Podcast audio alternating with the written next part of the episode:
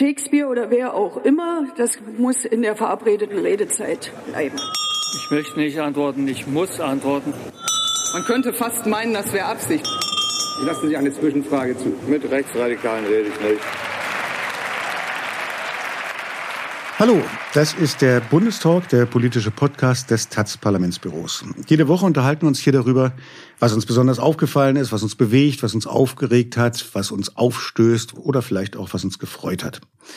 In dieser Woche müssen wir uns leider nochmal über die AfD unterhalten. Die hat am vergangenen Wochenende in Magdeburg ihren Bundesparteitag abgehalten und mit der Aufstellung von Kandidaten und Kandidatinnen für die Europawahl im kommenden Jahr begonnen. Am kommenden Wochenende geht das sogar noch weiter. Es war der erste große Bundesparteitag der AfD nach dem Rauswurf der Meuthen-Fraktion beim Parteitag in Riesa im vergangenen Jahr. Die AfD kann im Moment angesichts der Umfragewerte vor Kraft kaum laufen. Und die alten ideologischen Kämpfe zwischen den sogenannten Moderaten und den VertreterInnen des sogenannten Flügels sollten sich bei der Vergangenheit angehören. Das jedenfalls war der Plan der Führung. Ob das geklappt hat, welche Signale sonst von diesem Parteitag ausgingen und was das für den Rest der Republik und vielleicht auch für mögliche Strategien anderer Parteien, Zivilgesellschaft, Antifaschismus heißt, darüber wollen wir uns in der nächsten knappen Stunde unterhalten. Mein Name ist Bernd Pickert, ich bin Redakteur der Auslandsredaktion der Taz, dort zuständig für die USA und Lateinamerika. Und ich bin hier neu, das heißt neu im Moderationsteam des Bundestalks, worüber ich mich sehr freue. Bei mir sind heute Stefan Reinecke, ich arbeite im Parlamentsbüro der Taz, bin dort zuständig für SPD und ein bisschen Linkspartei. Und hallo Bernd. Gareth Joswig, ich kümmere mich um die AfD. Hallo Bernd. Und ich bin Sabine Amorde, ich bin innenpolitische Korrespondentin, schreibe viel über die Union und die Grünen und habe aber viele Jahre über die AfD berichtet und ich bin zugeschaltet. Und ich freue mich auch, dass du das jetzt machst.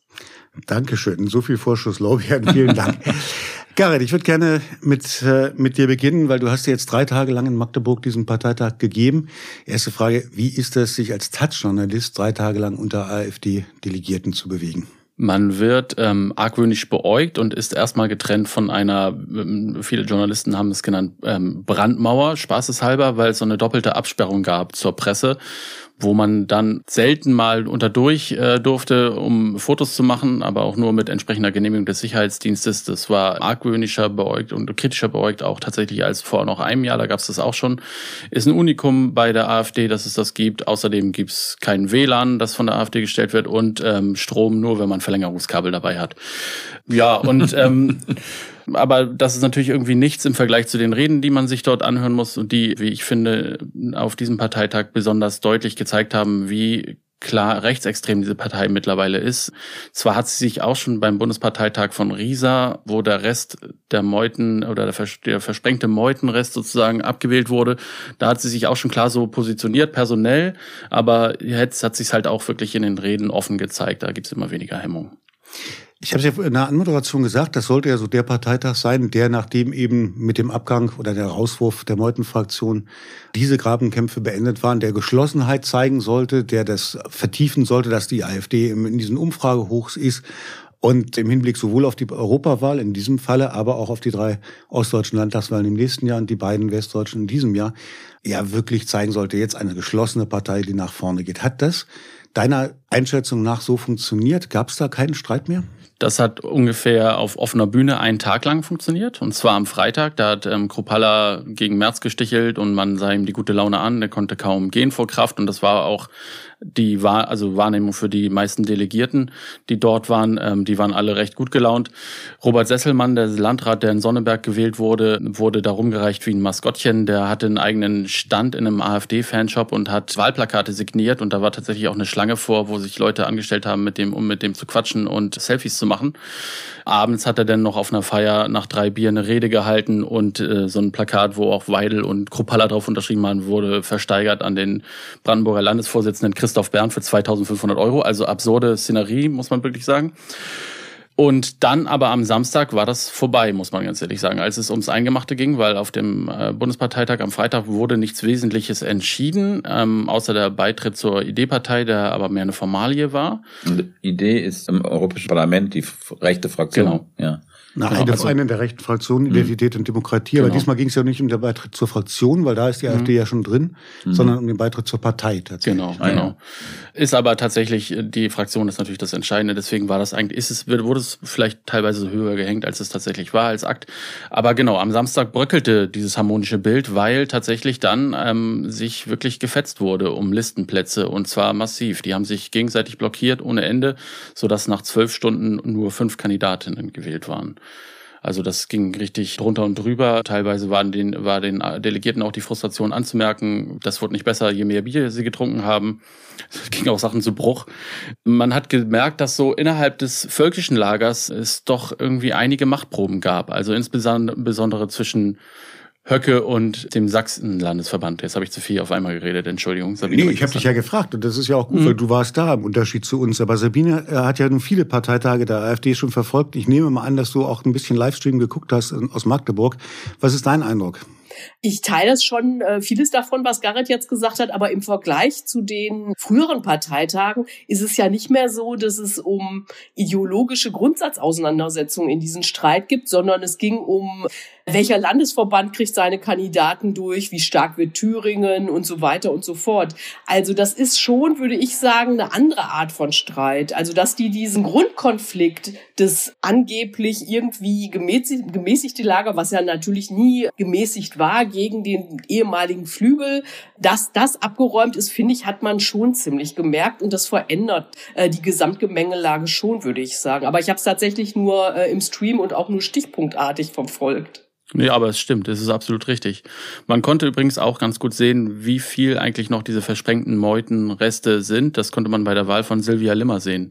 Da, die hat noch 25 Prozent bekommen und gegen Kandidat aus dem völkischen Lager entsprechend. Also die gehörte zum Meuten. Genau. Ne. Es ist ja unheimlich auch nachgetreten worden gegen den Meutenflügel. Also in vielen Reden habe ich das gehört. Ich habe auch so ein bisschen reingeguckt aus dem im Livestream.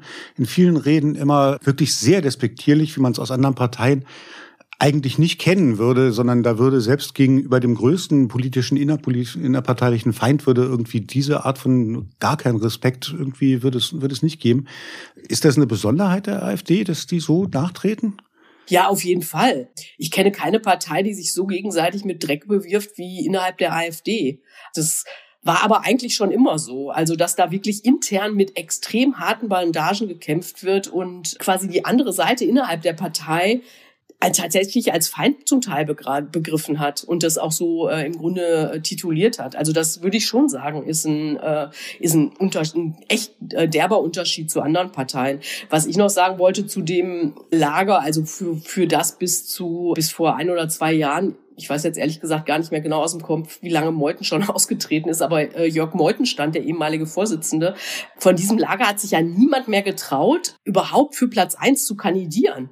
Also es wurde ja gehandelt, dass Norbert Kleinwächter aus Brandenburg gegen den Maximilian Krah, der ja der Vertreter des Flügels war für den Spitzenkandidatur für die Europawahl. Und der Kleinwächter hat sich gar nicht mehr getraut an, anzutreten. Der hat dann irgendwie im, auf Facebook irgendwie so eine so ein Pamphlet gegen den ähm, Krah veröffentlicht. Aber dann hat irgendjemand irgend so No-Name aus Berlin vorgeschlagen, damit Krah überhaupt einen Gegenkandidaten hat. Aber also das, äh, das fand ich schon echt bemerkenswert und hat gezeigt, okay, diese Messe ist echt gesungen. Hm. Stefan? Ja, ich habe vielleicht eine skeptische hm, Anmerkung, so ein bisschen im Rückblick. Wir haben ja schon ein paar Mal gesessen über die AfD geredet, über die Monate oder über die Jahre.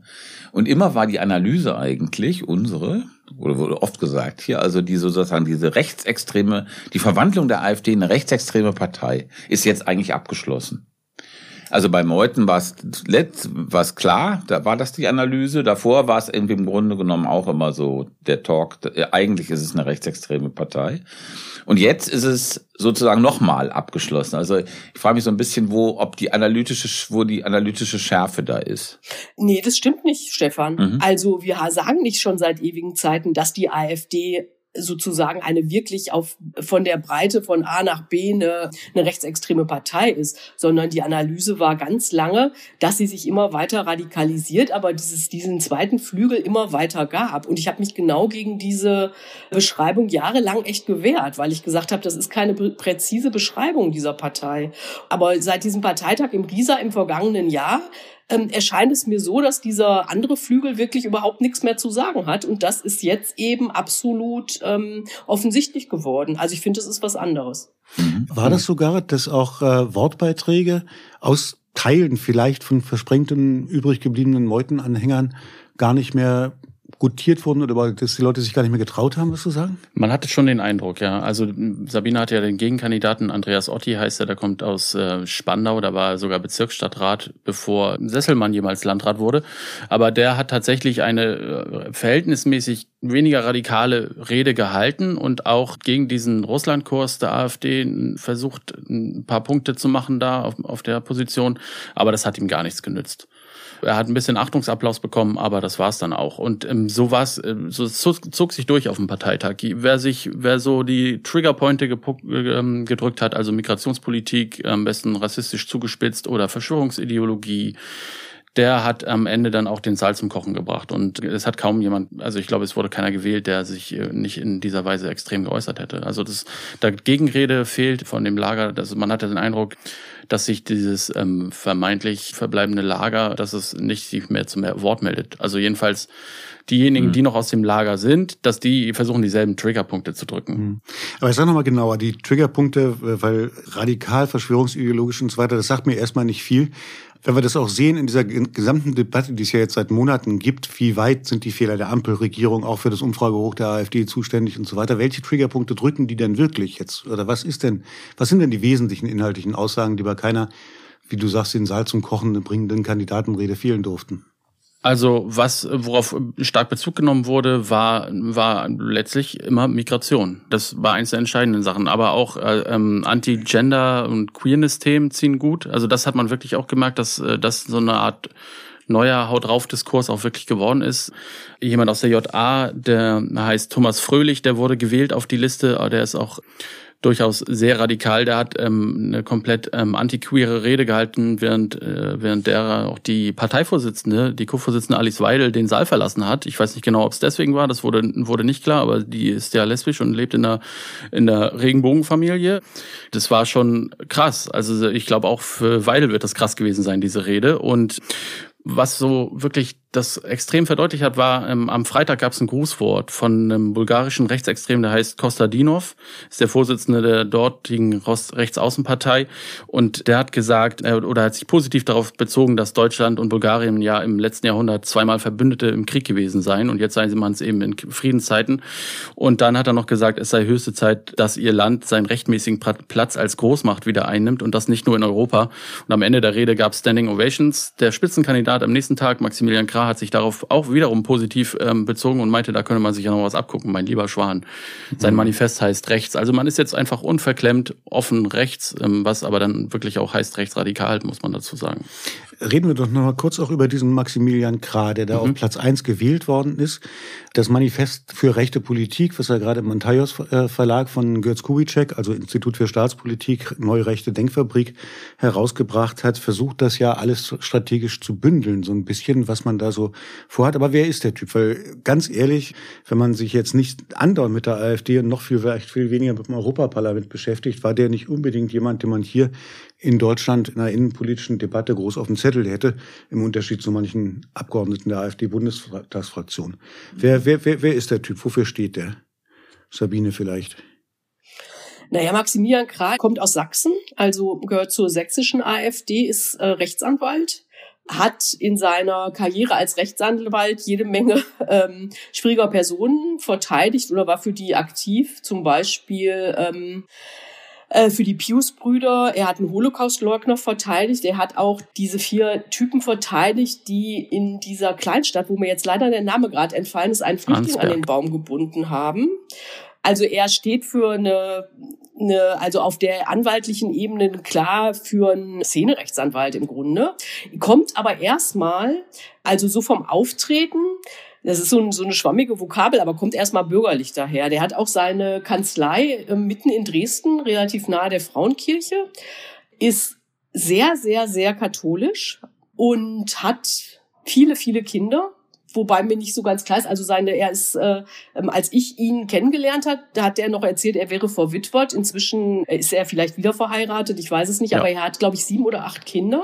Und ähm, war eben schon im Europaparlament in der jetzigen äh, laufenden Legislaturperiode, gehört eindeutig zum völkischen Lager, wurde von äh, Björn Höcke äh, protegiert ja, das ist das Erste, was mir so zu dem einfällt. Ich muss sagen, er hat ja auch dieses Buch im, hast du gerade, glaube ich, schon gesagt, äh, bei Kubitschek rausgebracht. Das habe ich allerdings nicht gelesen. Ich glaube, ähm, Garrett hat da reingeguckt. Vielleicht kann der dazu noch was. Kannst du dazu noch was sagen, Garrett? Ja, ich habe es angelesen. Ähm, ich habe es jetzt nicht komplett durchgelesen. Aber es sind die üblichen Stichworte, die aus Schnellruder kommen, also äh, Bezug zum äh, zur Schnellruder ist der Sitz des Instituts genau, für Staatspolitik, also genau, das gerade vor kurzem als rechtsextrem eingestuft wurde und da sind die ähm, gängigen Stichwörter wiederzufinden. Also konservative Revolution vom NS-Vordenker Karl Schmidt, und äh, multipolare Weltordnung, auch so ein Schlagwort. Das heißt im Grunde, jede Großmacht soll ihren eigenen Interessensbereich haben und die Ukraine wird dann halt geopfert für billiges russisches Gas, glaube ich, heißt es dann am Ende. Und der war aber innerparteilich tatsächlich ähm, auch bei weiten Teilen des völkischen Lagers nicht ganz unumstritten, weil der zum einen sich, ähm, da, dafür wurde er jetzt nicht von seinen, ähm, von, vom selben Lager angegriffen, aber zum einen hat er sich total verfeindet ähm, und das auch sich öffentlich, ähm, öffentlichen Kampf geliefert mit äh, Leuten aus seiner Europafraktion, Nikolaus Fest, das sind auch so alte Meutenverbündete und die haben sich bis aufs Blut gefetzt und auch teilweise öffentlich. Ähm, da gab es eine unendlich lange Schlammschlacht. Dann hat er innerhalb der ID-Fraktion Erik Samur unterstützt im Wahlkampf, also den rechtsextremen Herausforderer von Marine Le Pen in Frankreich, also eigentlich auch jemanden, der nichts mit der Fraktion zu tun hat oder gegen die Interessen der eigenen Fraktion. Das weil die äh, Rassemblement National, also Marine Le Pen-Fraktion, in der ID-Fraktion eigentlich drin ist genau. und die neue Zimmerpartei nicht. Ja, und dann insbesondere wird aber auch angegriffen dafür, dass er äh, Kontakte zu Huawei hatte und sich Teile von der Reise nach China, von seiner China-Reise bezahlen hat lassen. Und er gibt auch mal so ein positives Grußwort an die kommunistische Partei aus, zu deren 70. Geburtstag Geburtstag oder reist nach Katar und wird dafür viel kritisiert. Ähm, und er tritt so auf als weltläufiger Typ im Grunde, mit so einem Einstecktuch und mhm. ähm, so einem Seitenscheitel und einer teuren Rolex am Arm. Ja. Im Netz kursieren ja jetzt, seit äh, er jetzt über diesen Parteitag und über die, den Listenplatz 1 ein bisschen bekannter geworden ist, jede Menge Videos von früher, die er zum Teil selbst veröffentlicht hat, die zum Teil von Podiumsdiskussionen veröffentlicht wurden, auch in Schnellroder ähm, im Übrigen, wo er einerseits sagt, also dieses ganze konservativ, liberal, bürgerlich, nein, das sind wir nicht, wir sind äh, rechts, wir sind anders äh, und haben da auch eine andere Agenda. Und das andere, solche Videos, wie er eine Ansprache hält an junge Menschen. Jeder dritte Junge hat mit 18 immer noch keine Freundin gehabt, gehörst du dazu? Dann gehe weg vom Computer, geh an die frische Luft, sei rechts, echte Männer sind rechts, äh, sei nicht weich, sei hart und sowas. So ein Zeug. Und dann äh, klappt's auch mit der Freundin. Dann klappt's auch mit der Freundin, genau, mhm. das hat er gesagt. Euer Eindruck nochmal, wie die jetzt die AfDler ein bisschen persönlicher auch kennengelernt hat. Kommt sowas an oder lachen sich da hinter vorgehaltener Hand die Leute dann doch so ein bisschen kaputt darüber und sagen, naja, so ein Unsinn? Also ich glaube, dass die AfD auf TikTok besser aufgestellt ist als die meisten anderen Parteien, weil sie da nämlich aufgestellt ist. Und das ist ein großes Defizit bei zum Beispiel der Linken, den Grünen, der CDU, der SPD, die kümmern sich darum gar nicht. Die FDP macht das ein bisschen und war, glaube ich, auch, ich glaube auch, dass es, also bei den letzten Bundestagswahlen waren die bei jüngeren Wählern ja durchaus erfolgreich. Ich glaube, das liegt auch an der Medienstrategie. Aber äh, klar, für uns wirkt das total albern und äh, aber ich, ich, ja, ich kann es letztlich schwer einschätzen, wie es dann auf jüngere Menschen wirkt. Aber so, ich glaube, innerhalb der Rechten freuen die sich jetzt alle, dass man sich jetzt bekennen kann, recht zu sein. Oder zumindest die alle ist natürlich übertrieben, aber ähm, große Teile. Also es gibt gerade auch so ein Bekenntniseifer im, im Zuge der hohen Umfragewerte, muss man schon sagen. Sabine? Ja, ich wollte noch was anderes ergänzen, nämlich, dass der Kra sich eben nicht für Le Pen, sondern für Seymour ausgesprochen hat und auch, weil es da irgendwelche finanziellen Betrugsvorwürfe gibt, die er vehement bestreitet.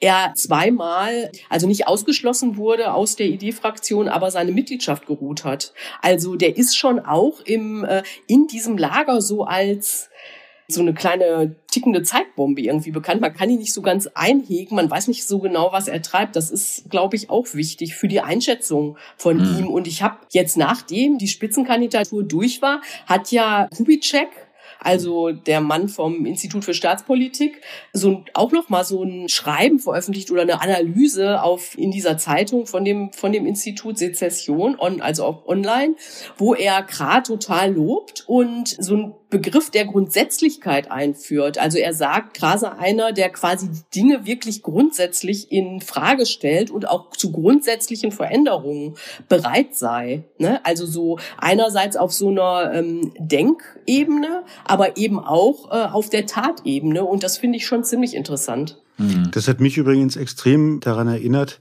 Es gibt einen öffentlichen Auftritt von Steve Bannon, als er noch Chefstratege von Trump war, aus dem Jahr 2017, also dem ersten Regierungsjahr von Trump, wo er nochmal die strategischen Ziele beschrieben hat. Und da war Trump so ein halbes Jahr im Amt oder so. Der hat ihn in den höchsten Tönen gelobt, den Trump, weil er sich eben nicht von der Macht verweichlichen ließe, weil er genau bei diesem Grundsätzlichen bliebe und tatsächlich was verändern wolle und den Deep State angehen wolle und die Institutionen von innen Bannon nennt das Dekonstruieren, man kann auch sagen zerstören will. Und äh, das hat mich sehr erinnert, was Kubitschek da geschrieben hat jetzt zu Steve Bannon 2017. Und vielleicht ist es auch gar kein Zufall, dass äh, Maximilian Krah selbst äh, im letzten Jahr auf Twitter und TikTok äh, Selfies von sich mit Steve Bannon mhm. gepostet hat. Da scheint mir doch mhm. eine große Seelenverwandtschaft.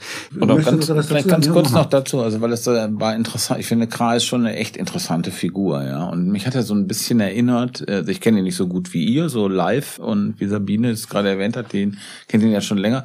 Es gibt ja so einen Typus von so rechtsextremen Politikern, Ronald Schill zum Beispiel, Ältere erinnern sich noch daran, in Hamburg, Richter, der auch so 20 Prozent auf einmal hatte in Hamburg, ja, und so ein Star war. Und Senator und, geworden ist. Und Senator geworden ist mit Ole van Beust. Und es gab immer mal wieder in, in, der, in dieser deutschen Rechten solche, solche schillernden Figuren, die sowas Großartiges hatten, was Blender, auf, die Blender waren, ja. Ich meine, Schill ist dann ja, glaube ich, irgendwie als Kokser in Brasilien gelandet. Ja. Ne, aber die so, so, so Bürgerlichkeit, aber so ein gewisses Dandytum, so was Besonderes und irgendwie dachte ich, der passt in diese Kategorie, der Kram. Mhm. Und bei dem, was Sabine gerade angesprochen hat, also diese Analyse von, von Kubitschek zu Magdeburg, ja, also auch mit viel Selbstlob, ja, ne, also da ist das viel, viel Selbstlob drin. Er ist ja der große Stratege, der da die Puppen tanzen lässt, was vielleicht nicht wirklich so ist, ja. Aber interessant ist natürlich daran, und da ist sozusagen dieser wirkliche Rechtsextremismus in der AfD, der ist ja wirklich bei Kubitschek, das ist ja der Begriff der Remigration. Ne? Das ist ja ein Schlüsselbegriff. Also da ist die, die Vorstellung, wenn wir hier was zu sagen haben und wenn Leute wie Kra sich durchsetzen, dann wird es hier, werden Migranten deportiert. Das ist, das steht da nicht drin, aber das ist, glaube ich, damit gemeint. Also wenn man dieses Extremistische definieren will, dann findet man das, finde ich, in dieser Analyse von Kubitschek. Mhm. Und gerade in seiner Rede gesagt, wir sind das Volk, wir sind alle deutsch, wir haben alle deutsche Märchen gehört und äh, deutsche Lieder, mit denen sind wir groß geworden und dann ist halt auch schon klar, wer die nicht gehört hat und wer nicht dazu gehört. Ne? Also das ist klar, diese Unterscheidung wird aufgemacht und natürlich mhm. geht das in diese Richtung. Und genau, die Kandidaten, später eine Kandidatin trat noch viel extremer auf, Irmhild Boosdorf, die hat äh, millionenfache Remigration gefordert und die hat illegale Pushbacks gefordert, egal was der Europäische Gerichtshof dazu sagt und das also so offen halt. Mhm. Sie haben ja diesmal nicht über Programm geredet. Das, die Programmdebatte soll ja am nächsten Wochenende erst kommen. Ein bisschen Ideen kam vielleicht in der vorhin schon erwähnten kurzen Debatte über den Beitritt zur ID-Partei. Ja oder nein, weil da gab es ja ein paar Stimmen, die äh, sich kritisch ausgesprochen haben und gesagt haben, na ja, aber wenn wir jetzt einer europäischen Partei als eine Anti als selber Anti-Europa-Partei oder Anti-EU-Partei einer europäischen Partei beitreten, dann ist das doch ein totaler Widerspruch. Dann sind wir doch plötzlich nicht mehr die Dexit-Partei, die wir sein wollen. Das äh, ginge doch nicht. Da ist dann Alice Weidel hat sie mehr oder weniger beendet, äh, die ja, auf deren Mist auch dieser Antrag im Wesentlichen gewachsen ist, glaube ich. Äh, da war ja ein Leiterantrag des Bundesvorstands auf Beitritt zu der Partei, ist da nach vorne gegangen, hat gesagt, natürlich brauchen wir äh, Kooperationspartner, wenn wir die EU denen entreißen wollen, die sich Europa unter den Nagel gerissen haben. So ihre Formulierung. Aber da klang das so ein bisschen an, dass es doch unterschiedliche Vorstellungen darüber geben könnte, was denn beispielsweise eine AfD-Fraktion in einem Europaparlament überhaupt machen wollen sollte. Beispiele waren dann immer Nigel Farage, der ja auch sich angeschlossen hat, verschiedenen Fraktionen im Europaparlament, um Großbritannien rauszuführen aus der EU. Was ist dein Eindruck, euer Eindruck? Was wird da im nächsten, am nächsten Wochenende, wenn es dann tatsächlich um programmatische Debatte geht, zumal es ja diesmal noch diesen Fehler gab, angeblichen Fehler, dass da geordnete Auflösung der EU erstmal drin stand und dann wurde es wieder rausgestrichen und sowas. Was ist da zu erwarten nächstes Wochenende? Also ich glaube schon, dass es da wieder zu einem Konflikt kommen wird, weil es auch eine Art Machtfrage ist. Höcke hat, hatte nichts Besseres zu tun, als genau diese Auflösung, die angeblich nur ein redaktioneller Fehler war im Leitantrag, als die ähm, bei Tagesthemen als erstes äh, beim Parteitag erneut zu fordern. Und dann hat er ja sogar noch, noch einen draufgesetzt und bei Phoenix gesagt, wenn Sie mal was Populistisches hören wollen, dann äh, sage ich Ihnen, äh, Europa muss sterben, damit äh, nee, nee die, EU, EU muss sterben. sterben. damit Europa leben kann. Also so auch wieder so ein NS-Schlagwort äh, streut er mal eben bei ein. Und ich glaube, da wird es dann genau auch ähm, äh, knallen bei dieser Position. Und wenn die Partei wahrscheinlich schlau ist, hält sich so ein bisschen in der Schwebe, weil ich glaube, mit dem Dexit kann man im Westen jetzt nicht so viel gewinnen. Ich glaube, das ist dann auch tatsächlich ein inhaltlicher Graben, der in der Partei verläuft und den sie versuchen werden, irgendwie zu überbrücken. Aber ich glaube schon, dass es da ähm, Debatten gibt. Der letzte Parteitag von Risa hat sich genau über diese Europafrage total zerstritten und ist dann vorzeitig beendet worden. Sabine, was meinst du? Was kommt da? Ich sehe das eigentlich ganz genauso. Also kann ich eigentlich nicht so richtig was hinzufügen. Ich glaube, es gibt nicht nur diese Frage Auflösung der EU, ist das jetzt wirklich unser Ziel? sondern und Austritt Deutschlands aus der EU wäre das ja, sondern es gibt auch Dissens darüber, ob die wirklich aus dem Euro raus wollen. Das steht ja, wenn ich das richtig sehe, im, eigentlich im Parteiprogramm, dass sie raus wollen. Aber Tupala hat ja nach, während oder nach dem Parteitag gesagt, na ja, Austritt aus dem Euro, hm, da müsste man doch noch mal ein bisschen überlegen.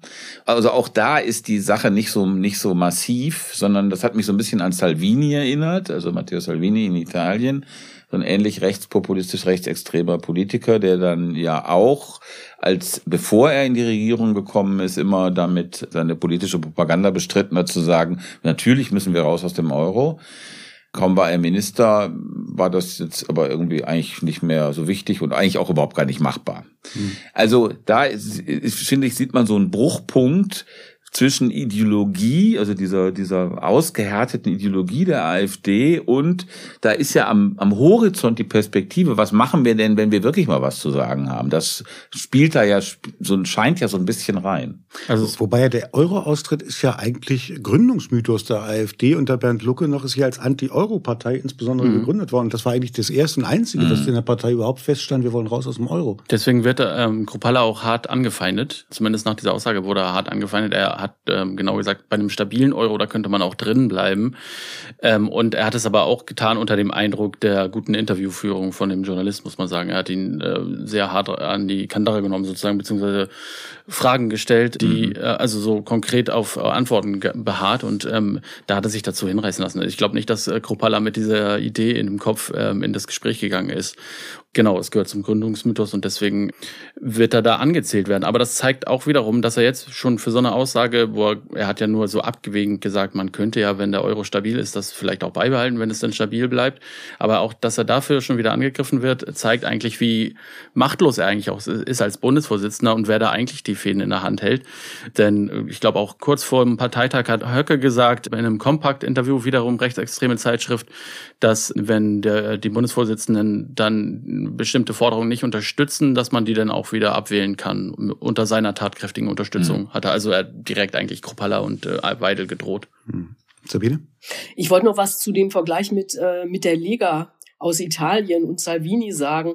Der große Unterschied ist natürlich, und das merkt man jetzt ja auch bei ähm, der Ministerpräsidentin Meloni, dass Italien abhängig ist von der Kohle aus Europa. Also das ist natürlich echt ein Unterschied, weil Deutschland einzahlt und Italien sehr, sehr, sehr viel Geld äh, von der EU bekommt. Deshalb ist es irgendwie ganz schwierig für die zu sagen, Euro blöd, Europa blöd und so weiter. Also die gehen da nicht, die gehen da deutlich nicht so weit wie, wie die AfD. Mm, ja, da hast du völlig recht. Also das ist ja der, der große, das sind ja wie viel, ich, mehrere hundert Milliarden, die Italien da bekommt über diesen Corona- beziehungsweise Klimafonds jetzt. Das ist voll völlig richtig und die Verschuldung ist auch eine andere.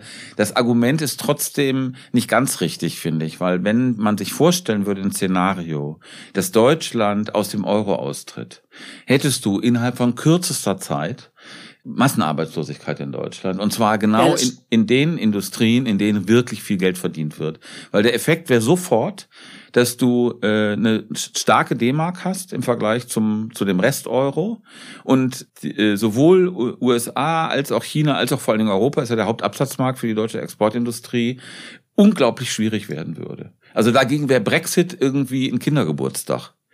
Also das muss man sich auch nochmal auch noch mal vor Augen führen, was das bedeutet, was die AfD da fordert. Also das ist ökonomischer Selbstmord für Deutschland. Mhm.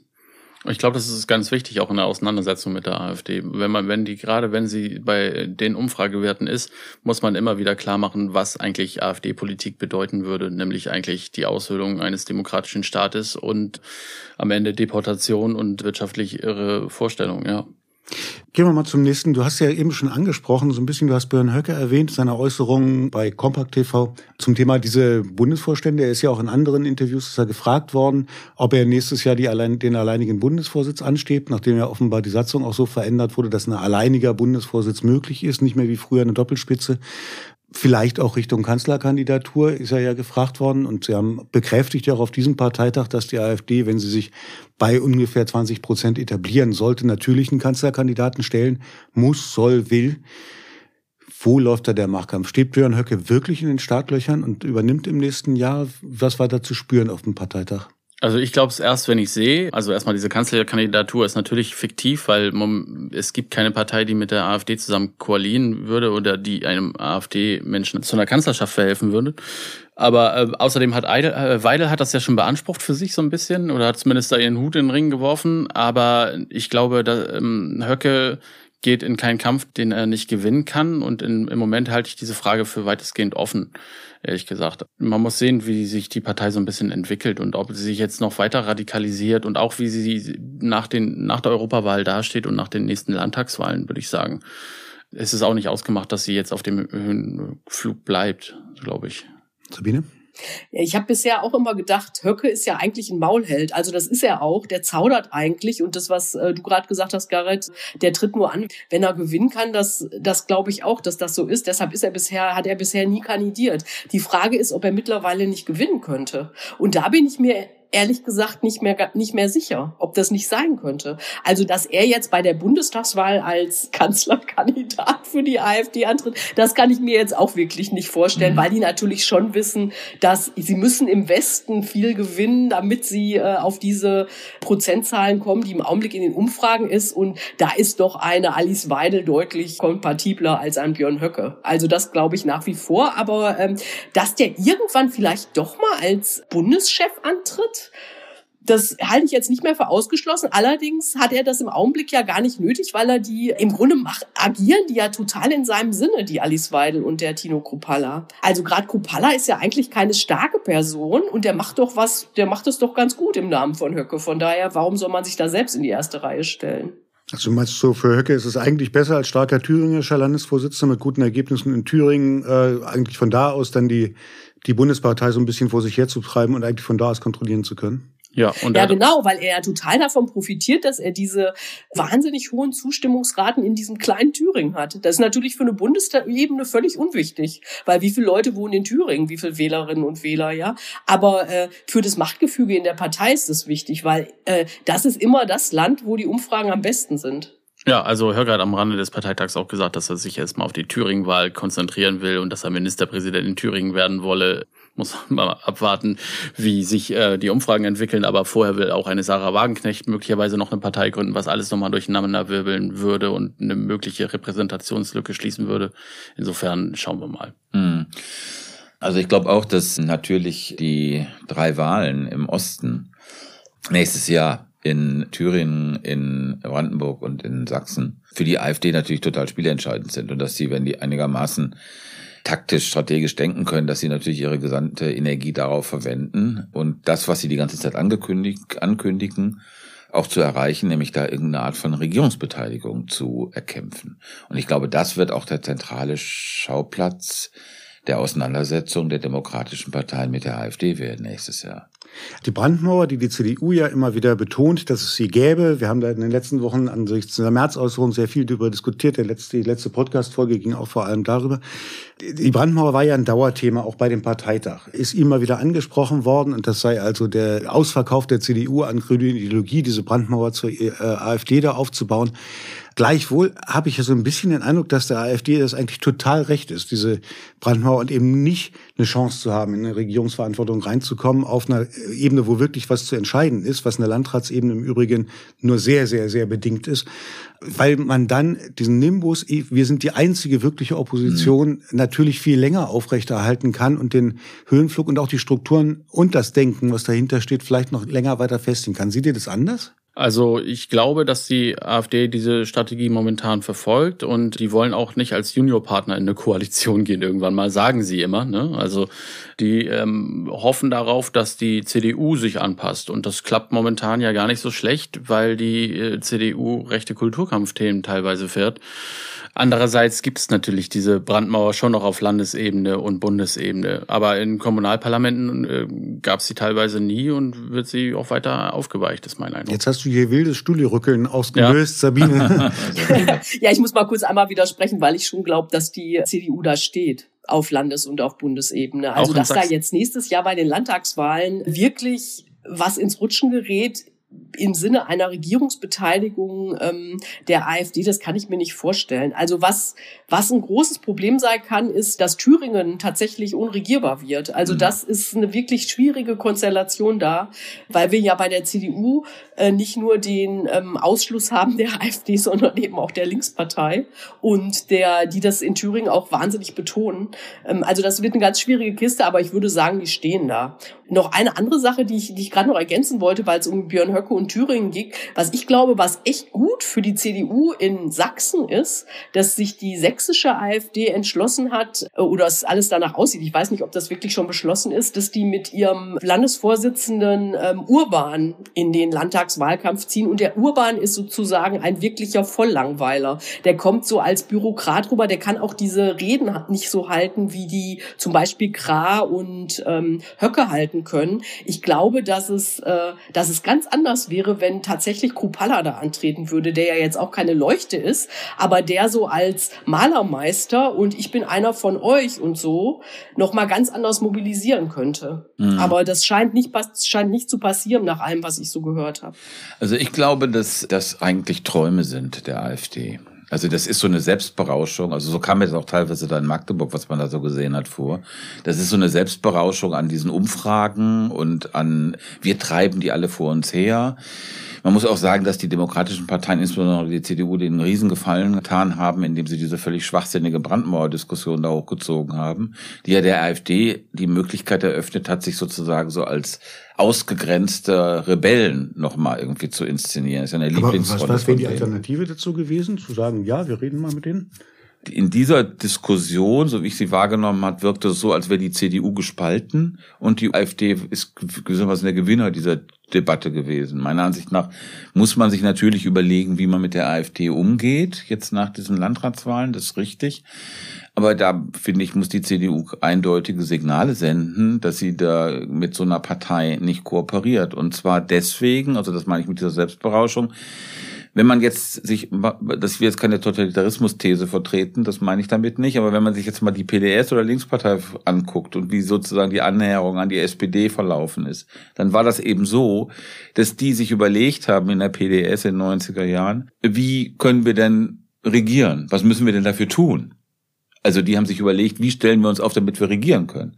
Und bei der äh, AfD, insbesondere im Osten, sieht man ja genau das Umgekehrte. Das heißt, die äh, tillen immer mehr und sind mehr, immer mehr in ihrer Blase und äh, radikalisieren sich in dieser Blase, ähm, haben irgendwie null brauchbare politische Konzepte.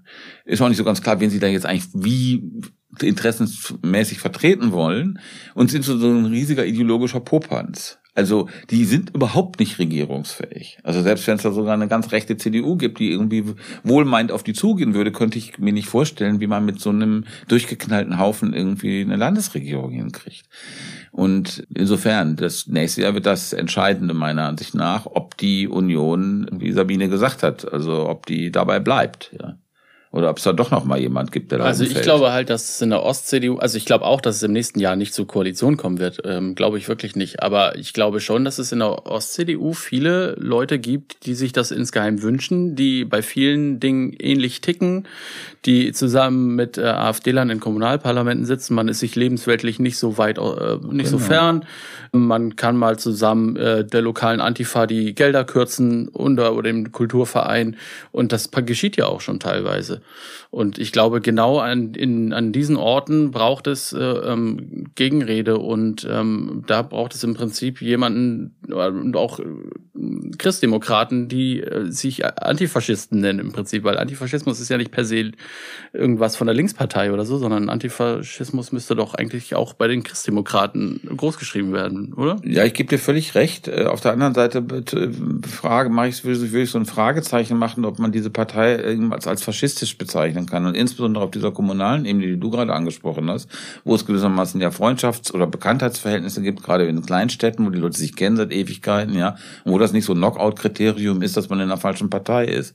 Und dann macht man irgendwie was zusammen. Und wenn man da sozusagen von außen kommt und sagt, das sind aber die Faschisten und das ist ganz böse, dann ist die Frage, ob das das richtige, das Mittel ist, was zu dem erwünschten Ziel führt. Die Frage ist, glaube ich, ta- tatsächlich auch, aber das äh, werden wir wahrscheinlich jetzt hier nicht klären können. Was ist das erwünschte Ziel tatsächlich? Und wenn man Leuten wie Kubitschek zuhört oder auch Martin Sellner, dem ID-Chef, also Chef der nicht ID-Fraktion im Europäischen Parlament, sondern der identitären Bewegung, also IB, der In Österreich. In Österreich. in Österreich, ja, ja. richtig. Aber mit durchaus äh, seinem Wirkungskreis im ganzen deutschsprachigen Raum, muss man ja sagen. Und äh, der sich ja auch so als rechter Vordenker stilisiert. Und der seit Wochen gibt's Videos von ihm, wo er aus einer internen Schulung eigentlich sagt, ihr müsst das Wort Remigration in die Köpfe reinbringen, wiederholt es, wo immer ihr nur könnt und immer und immer wieder. Und das war, hat man, finde ich, tatsächlich sehr schön auf diesem Parteitag gesehen. In, Garrett hat's ja beschrieben vorhin, dass in sehr vielen Regen genau dieses Wort immer und immer wieder gedroppt wurde, Remigration. Und wenn das jetzt das Ziel ist, also erstmal tatsächlich so quasi in einem Gramsci-Sinne, äh, erstmal Hegemonie in den Köpfen äh, erreichen, bevor man dann vielleicht eben nicht in Kompromissregierungen rein muss, sondern nach deren Wünschen zumindest in hegemoniale Regierungen rein kann, dann machen sie das ja ganz gut, zumal jeder Wahlerfolg ja auch noch belohnt wird mit reichlich Staatsknete. Inklusive auch der Beitritt zur ID-Partei in Europa bringt ihnen auch Geld. Das war auch ein Argument, was sie zwar ein bisschen verschämt, aber durchaus auch vorgebracht haben in der Frage, ob sie da nun beitreten sollen oder nicht. Also seht ihr das anders? Ich meine, die AfD hat doch Zeit. Die kann doch ganz ruhig aufbauen. Und je schlimmer das ist, je mehr sie polarisieren, spalten und äh, die Leute gegeneinander stellen kann und je mehr sie die anderen in, zusammenbringt, desto besser ist es doch für sie, Sabine. Ja, aber das stimmt einerseits. Andererseits würde ich sagen, die brauchen natürlich auch diese absoluten Krisensituationen, damit sie auf solche Ergebnisse kommen. Ähm, nun kann man sagen, irgendwie vielleicht sind wir jetzt in einer Zeit, wo, äh, wo wir nicht mehr ohne Krise sein würden und eine die nächste jagt. Das mag alles sein. Aber man hat ja auch gesehen, als ähm, äh, quasi diese Fluchtbewegung und diese ganze Diskussion nach 2015, 2016 äh, vorbei war und es so aussah, als wer würde doch alles das halbwegs in ähm, geordneten Bahnen vorlaufen, da ist die ja total runtergegangen die äh, äh, die AfD und ich glaube auch, dass das wieder passieren könnte. Also nicht mehr nicht auf so ein Niveau von äh, von damals oder auch noch vor 2015, ähm, aber auf eine deutlich äh, kleiner, kleineren Zuspruch unter den Wählerinnen und Wählern. Und die haben natürlich auch im Augenblick ein Momentum, muss man sagen. Ne? Mhm. Also das äh, und dass es sich das ewig hält, das kann ich mir auch nicht vorstellen, weil irgendwann will man natürlich auch, also würde ich zumindest vermuten, von einer Partei, dass sie irgendwas auch in die Praxis umsetzen kann, was sie denn immer so verspricht. Und das können sie natürlich nicht, solange sie keine Regierungsoption haben. Oder zumindest nicht äh, äh, so klar. Natürlich können sie Diskurse verschieben und andere Parteien vor sich hertreiben und Politik beeinflussen, das schon. Aber ähm, äh, ich glaube, ganz so einfach ist es nicht, dass sie einfach nur abwarten können. Also gerade wenn man sich dieses Konzept, was du gerade angesprochen hast, Bernd von Sellner, also wir würden jetzt Remigration äh, überall, wo es nur geht und erobern damit die kulturelle Hegemonie. Also die Hegemonie, ein Konsens in der Gesellschaft, dass hier alle, was nicht biodeutsch ist oder was keinen deutschen Pass hast, äh, also hunderttausende Millionen im Grunde genommen abgeschoben, deportiert werden. Es gibt bestimmt, ähm, und das erklärt, glaube ich, so ein bisschen den Erfolg der AfD im Moment, dass die so wie so ein Speicher für so Enttäuschung, Wut, Frust funktionieren. Aber dass man dafür in Deutschland eine Mehrheit herstellen könnte oder überhaupt nur irgendwie eine Akzeptanz für so ein Projekt, was ja mit enormer Gewalt verbunden ist. Und ich meine, bei diesem Regenerationsbegriff, bei diesen Rechten, da ist im, im Horizont ist ja auch immer noch drin dieses Bürgerkriegsszenario. Ne? Die, die sagen ja, der Weg zur Macht führt eigentlich auch über Rassenkämpfe. Ne? Das ist ja deren ein, ein wesentlicher Punkt bei den Rechtsradikalen, wie sie wie sie Gesellschaft auch verändern wollen, ja, und wie sie äh, Konflikte eskalieren wollen. Und wenn ich mir so die Bundesrepublik jetzt so angucke, wie sie jetzt ist, dann habe ich nicht den Eindruck, dass das was ist, wo hier die Massen jubeln, sondern eher, dass äh, eben viele bei diesen 20 Prozent oder 18 Prozent in den Umfragen, dass das irgendwie so eine, dass es doch noch eine große Diffusität da gibt. Also man ist wütend, die vertreten Wut, also ist man für die. Aber das heißt nicht, dass man, dass diese 18 Prozent hier äh, Millionen Leute aus Deutsch, aus der Bundesrepublik äh, deportieren wollen. Das muss man sich irgendwie gelegentlich klar machen, dass es einen Unterschied gibt. Ja, na klar, aber ähm, was oder was war was im Grunde auch eine gute Antwort eigentlich auf auf diese auf die hohen Umfragewerte der AfD wären wäre ja eine positive Gegenerzählung, ne? Also mhm. ähm, und die sieht man halt nicht so richtig von der jetzigen Regierung, die sieht man auch nicht so richtig äh, von der Opposition. Das, das ist auch das, was, glaube ich, so ein bisschen fehlt im Moment. Ne? Also so eine, ich meine, eine Schuldenbremse in der Rezession ist vielleicht auch schwierig, ähm, die dann einzuhalten und äh, ähm, dann diese Abstiegsängste noch weiter zu befeuern, indem man die ökonomischen Situation die ökonomische Situation von vielen Menschen mhm. verschärft. Und man müsste eigentlich auch, glaube ich, viel mehr positive Erzählung für Klimawandel beziehungsweise den ähm, die Wärmewende und den Umbau auf eine klimafreundliche ähm, Gesellschaft ähm, erzählen äh, bekommen hinbekommen. Mhm. Ne? Also ich glaube, dass da fehlt ähm, der Regierung viel und auch der Opposition im Moment. Sabine? Ich glaube, was, was auch ganz wichtig ist, ist irgendwie diese realpolitische Situation des Fachkräftemangels oder des Arbeitskräftemangels. Also dass, dass im Grunde ja jeder äh, sieht, dass wenn er irgendwo noch sein Bier serviert haben äh, ähm, bekommen will, dass, dass es dafür Zuwanderung braucht. Und ähm, das dürfte auch für diese 20 Prozent gelten oder ein Teil zumindest davon, äh, die im Augenblick sagen, sie würden die AfD wählen. Also dass diese Realpolitik, dass das alles so nicht funktioniert. Mhm. Ich glaube, dass das zumindest bei einem Teil der Leute dann doch ankommen würde. Also mhm. So einfach ist es nicht. Und äh, was natürlich stimmt, was du sagst, Garrett, dass die positive Erzählung zum Teil fehlt. Und ähm, das ist vielleicht weniger bei Arbeitskräftezuwanderung und die große Gefahr liegt einfach in so einer Verhetzung der ganzen äh, Flüchtlingsdebatte, ja. Mhm. Und da merkt man ja auch, also dass die, dass die CDU da um den Kurs ringt. Und wenn man da Michael Kretschmer in äh, Sachsen hört mit, ja, man muss mal über über das Grundrecht auf Asyl da im Grunde muss man mal nachdenken und Jens Spahn irgendwie die Genfer Flüchtlingskonvention und so äh, in die Tonne treten will, da ist natürlich irgendwie schon, ist sehe ich auch eine Gefahr, aber ja, es ist nicht so ganz einfach. Ich würde vielleicht, wir sind ja so ein bisschen bei der Frage, was kann man tun, um diese ja doch, ähm, also man hätte sich ja kaum träumen lassen, dass die wirklich mal bei 20 Prozent in Umfragen sind. Das ist halt ja wirklich total erschreckend. Ja. Was kann man tun? Und ich würde sagen, es ist ja immer klug, die, den Gegner da anzugreifen, wo er schwach ist. Und ich hatte den Eindruck, habe ich gerade schon mal versucht äh, anzudeuten, dass es unklug ist, ihn stark zu machen, wie zum Beispiel durch so eine Brandmauerdiskussion. Und dass es viel effektiver ist, glaube ich, klar zu machen, was das bedeutet, was die AfD, europapolitisch, haben wir gerade schon mal erwähnt, was das für Folgen hätte. Und da sind die einfach schwach. Das ist ein bisschen Politik mit Angst, das stimmt, man macht ein bisschen Politik mit Angst aber berechtigterweise mit Angst, weil das ist äh, gewissermaßen keine übertriebenen Ängste, die man damit schürt, sondern man entwickelt realistische Szenarien, was dann irgendwie mit Deutschland passieren würde, wenn die AfD das Programm, was sie hat, in Bezug auf Europa umsetzen würde. Und ich finde, also das viel stärker in den Vordergrund zu spielen, als diese Moralisierung und auch eine moralische Abwertung der Partei und auch der Wählerschaft, die es teilweise gibt, das würde mir wesentlich klüger vorkommen.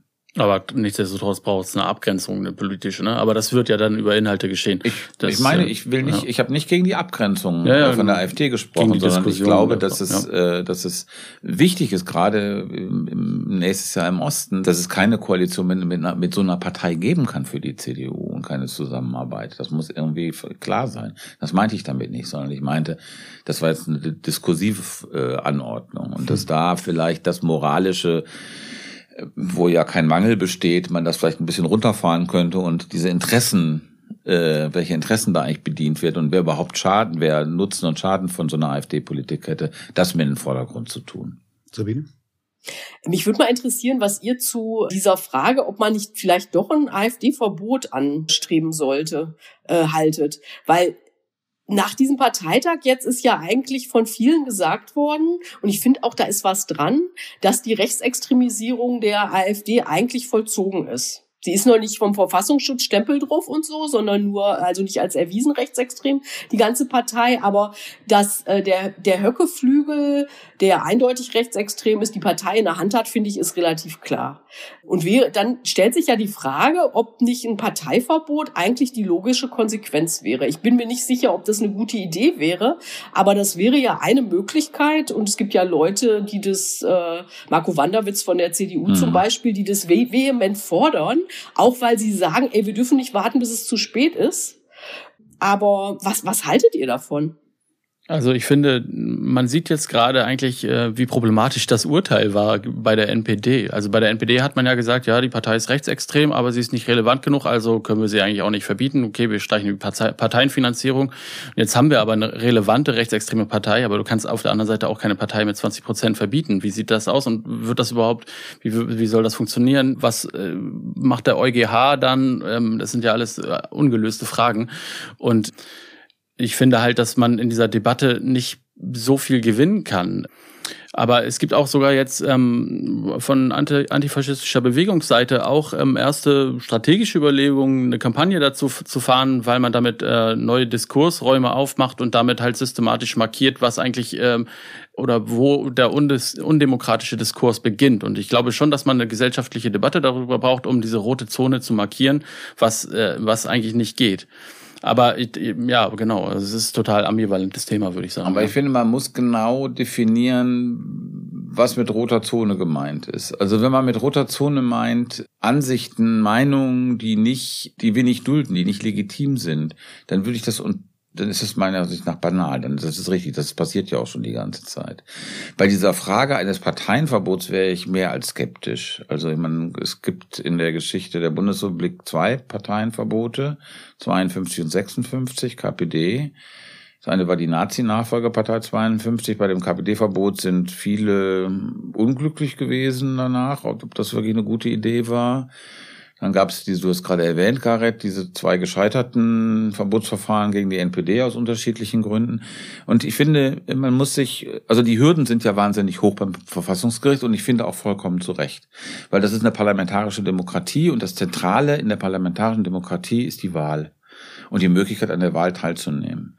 Und deswegen muss die Hürde extrem hoch sein, damit nicht unliebsame Konkurrenten von davon, also von diesem Herzstück der parlamentarischen Demokratie ausgeschlossen werden können. Das ist so der fundamentale Einspruch. Dann gibt's noch so einen taktischen, also das dauert Jahre. Du hast jahrelang äh, eine AfD, die sich als Superopfer inszenieren wird. Ja, alle sind gegen uns, wollen uns sogar verbieten, wir werden illegalisiert. Dabei sagen wir doch genau das Gleiche wie Trump oder Meloni oder Orban. Ja, was ist denn hier los?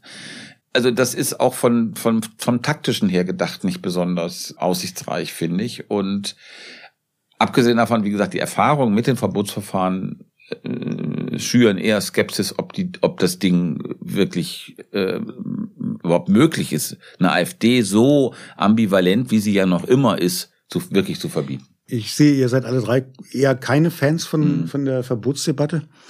Aber ich Ähm, bin nicht mehr so, so sehr nicht Fan, wie ich. Ich habe früher immer gesagt, das ist totaler Schwachsinn, weil man sowieso keine Chance hat, das durchzukriegen. Aber ich frage mich mittlerweile schon, wann so ein Punkt erreicht wäre und ob wir mit der Wiederholung dieses immer gleichen Arguments nicht auch in so eine Falle laufen und wenn unsere Demokratie und unser Rechtsstaat solche Möglichkeiten hat, wann eigentlich der Punkt ist, wann man danach greifen sollte. Und ich also frag da mich das bin vor ich, äh, ich, ich, ich würde jetzt auch nicht sagen, dass ich das eine gute Idee finde, aber ich bin nicht mehr so klar dagegen. Ich finde, du hast völlig gesagt, recht. Wie, Du hast, wie ich früher war. Ja, du hast völlig recht. Also ich finde, wenn man der Magdeburg manchmal zugehört hat, hat man gesagt, das ist NPD. Das stimmt, da gebe ich dir völlig recht. Ne? Und das ist wirklich äh, echt rechtsradikal und da kann man auf diese, auf diese Frage kommen. Aber ich glaube, man muss die Sache echt gut durchdenken und wenn man sie ein bisschen durchdenkt, kommt man drauf, ist doch keine gute Idee. Und man kann ja vielleicht auch erstmal das kleinere Besteck nehmen und über die Parteienfinanzierung nachdenken, die auch immerhin 40 Prozent äh, von den der AfD ausmachen und den größten Posten. Muss die Demokratie ihre Feinde bezahlen oder finanzieren, ist ja eine Frage, die man vielleicht nochmal sich von einem Ja, das ist rechtspolitischen ja natürlich die Korrespondenten- Gleichbehandlungsfragen. Wenn Genau. du sagst, es ist eine legale Partei, die wie alle anderen zur Wahl Mhm. antreten darf, wenn sie dann Stimmen kriegt, das ist ja Mhm. die, die Debatte, die es jetzt äh, seit Ewigkeiten gibt, auch schon über die Finanzierung der Stiftung, der äh, die Siderius Erasmus Stiftung von der AfD, die bis heute kein Geld kriegt, aber natürlich haben die anderen Legitimationsproblem, weil eben eigentlich alle im Bundestag vertretenen Parteien Anspruch auf dieses Geld haben, nach jahrelang gepflichtet. Ich wollte einen, andere, einen anderen Punkt noch einbringen, eine Fragestellung, weil was auch omnipräsent war, genau wie die Brandmauer auf den Reden auf dem Parteitag, war tatsächlich Thomas Haldenwang und der Verfassungsschutz, wo ja gar keine Verschämtheit mehr da ist und einem, ist das irgendwie unangenehm, sondern man geht ja voll zur Offensive über und sagt, der Verfassungsschutz ist ein politisches Instrument der Unterdrückung der Opposition. Die Opposition sind wir. So muss man das sehen und insofern diese ganzen Einstufungen, gesichert rechtsextrem, rechtsextremer Verdachtsfall und so weiter, könnt ihr alles vergessen, ist alles Taktik der regierenden Eliten, wenn du so willst. Nun kann man ja über den Verfassungsschutz wirklich sehr, sehr geteilter Meinung sein und über die Existenz des Verfassungsschutzes als solches. Ronen Steinke von der Süddeutschen Zeitung hat gerade ein Buch darüber geschrieben, wo er auch zum Ergebnis kommt, nun wahrlich nicht aus einer AfD-Position heraus. Der Verfassungsschutz, den es in dieser Form in keinem anderen demokratischen, westlich-demokratischen Land gibt, gehört aufgelöst, weil er tatsächlich sich zum Ziel macht, legale Aktivitäten zu beobachten. Wenn es illegale Aktivitäten sind, gehört es in die Strafverfolgungsbehörden, sagt er. Wenn es legale Aktivitäten sind, gehört es nicht beobachtet vom Staat. Das ist ja ein, ein Punkt, den die AfD durchaus für sich auch machen kann und wo sie vielleicht sogar auch ein bisschen recht hat in dieser Frage. Oder was meint ihr dazu? Weil die einzige Frage, und deshalb komme ich beim Verbotsverfahren drauf, das Einzige, was der Verfassungsschutz ja im Grunde liefern müsste, wären die Beweise dafür, dass sich eine Partei, eine Gruppierung so weit wegbewegt von dem, was sich innerhalb der Grenzen des freiheitlich-demokratischen Grundordnung bewegt, dass sie eben verbot, verboten gehört. Ansonsten hat er da ja eigentlich nichts zu schaffen, oder? Naja, er überprüft natürlich jetzt im Falle der AfD konkret, ob es sich um eine rechtsextreme Partei handelt oder nicht. Ne? Wenn es tatsächlich zu einer wirklichen Einstufung als gesichert rechtsextrem kommen würde, dann würden sich diese Fragen nach einem Verbotsverfahren oder auch nach irgendwelchen Einschnitten bei der Parteienfinanzierung natürlich noch mal ganz anders stellen. Also natürlich kann man den äh, Verfassungsschutz kritisieren. Ich würde sagen, solange es ihn gibt, sollte er ähm, bei der AfD sehr aktiv sein. Aber ich sehe auch den anderen Punkt, also dass natürlich äh, für am Ende Polizeibehörden dafür verantwortlich sind, den äh, Staat äh, zu stützen oder für strafrechtliche Verfolgung sorgen müssen. Und das haben sie bei der AfD ja im, Übrigen- im Übrigen auch schon getan. Die ab- ehemalige Bundestagsabgeordnete Birgit Malsack-Winkemann ist gerade gestern rausgekommen, hat einen ehemaligen KSK-Soldaten durch die Tunnel im Bundestag geführt, um zu gucken, mutmaßlich, ähm, wie man da einen Putschversuch ähm, starten kann. Ich bin auch ein bisschen ambivalent, muss ich sagen, bei, ähm, bei dieser ganzen Verfassungsschutzgeschichte, weil auch die AfD das mittlerweile wie ein Abzeichen trägt. Mhm. Also vor allen Dingen im Osten. Ne? Also das, die machen damit Werbung und sagen, ja, das gab's ja alles schon mal und Stasi 2.0 und so. Ich würde auch sagen, dass die Hoffnung, die mal die es mal gab vor ein paar Jahren, dass diese Beobachtung durch den Verfassungsschutz Leute davon wegsprengen würde, also Anhänger, Sympathisanten, die so ein bisschen im Umfeld sind, dass sie dann sagen, oh, Verfassungsschutz ist aber schwierig, nee, da lassen wir mal die Finger von. Also die hat sich ja gar nicht bewahrheitet, soweit ich das sehe. Und das zeigt schon so ein bisschen, dass das ein Mittel von begrenzter Reichweite ist. Und dieses sozusagen als Adelsprädikat zu nehmen, Beamte Das- kriegen nochmal ein Problem und Polizisten. Beamte, ne? kriegen, genau, noch die kriegen ein Problem, kriegen. richtig. Sabine? Ja, die können, die können ein Problem kriegen. Ne? Du musst natürlich immer im Beamtenrecht in den, im Einzelfall nachweisen, dass, äh, dass die Person Verstöße begangen hat. Also es reicht nicht eine Mitgliedschaft in einer Partei, um dann zu sagen, du äh, wirst aus dem Beamtenverhältnis entfernt oder gibt Sanktionen oder so. Also da muss schon immer eine Einzelfallprüfung geben. Also ich stimme dir zu, Stefan, dass es ähm, überhaupt nicht den Effekt hatte, den teile ich auch, muss ich sagen, äh, hatten, als es immer um diese Einstufung ging. Also, dass es im Osten nicht so nicht so gut funktionieren würde, weil dieses Argument mit der Stasi so wahnsinnig einfach für die AfDs aufzunehmen, das ist ja alles dasselbe und so weiter, das leuchtet mir noch eher ein. Ich habe aber gedacht, im Westen würde es äh, mehr bewirken und ich glaube auch, dass das eine ganze Zeit so war und ob die jetzt wirklich solche Ergebnisse auch wenn es konkret um Wahlen geht, erreichen können in den westlichen Bundesländern, das muss man ja auch erstmal abwarten. Also im Augenblick sind es Umfragen, die Leute sind sauer und vielleicht sind auch steigende Umfragen sind ja immer, hat auch immer so einen Effekt, dass ja, dann sagt man auch mal, dass man irgendwie das gut eventuell machen würde und so, aber warten wir mal die Wahlen ab, würde ich sagen.